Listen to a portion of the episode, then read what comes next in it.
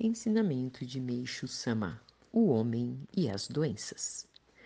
A medicina atualmente atribui às bactérias a causa de quase todas as doenças existentes.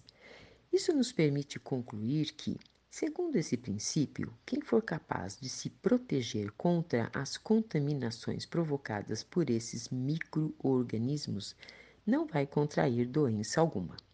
Entretanto, Tal preceito é bastante vulnerável, o que torna necessário explicitar pormenorizadamente a origem das bactérias.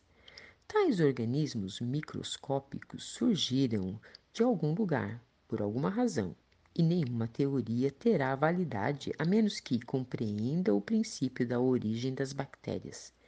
Mas considerando-se o grau de conhecimento em que se encontram as ciências médicas hoje, isso se torna impossível, o que deixa absolutamente fora de cogitação o estabelecimento de uma medicina que possa ser considerada genuína.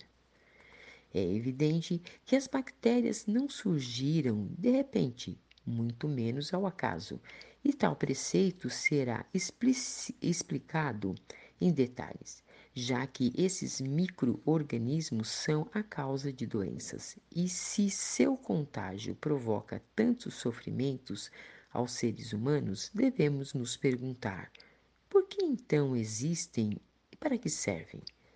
Na verdade, é justamente porque todas as coisas no universo são necessárias ao ser humano, não havendo nada na criação divina que seja supérfluo.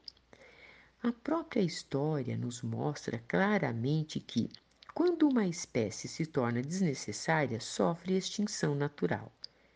Em eras remotas, são vários os exemplos de monstros pré-históricos que sobreviveram só com um determinado tempo.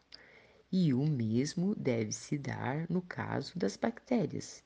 Existem porque têm um papel a desempenhar.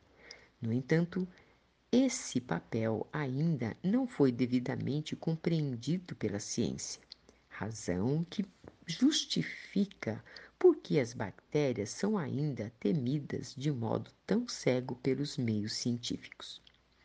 Encaradas, então, sob esse prisma, por que razão Deus criou as bactérias, já que torturam tanto a humanidade, inclusive chegando a colocar em risco a própria sobrevivência humana. Na verdade, elas têm uma importância bastante significativa, mas o problema é que os homens não manifestaram interesse em desvendar esse ponto e a ciência ainda nem chegou lá. Nesse contexto, penso que este livro será o despertar da consciência da civilização atual, o que elevará a mente humana ao seu nível máximo. Tirado do livro O Tempo Chegou.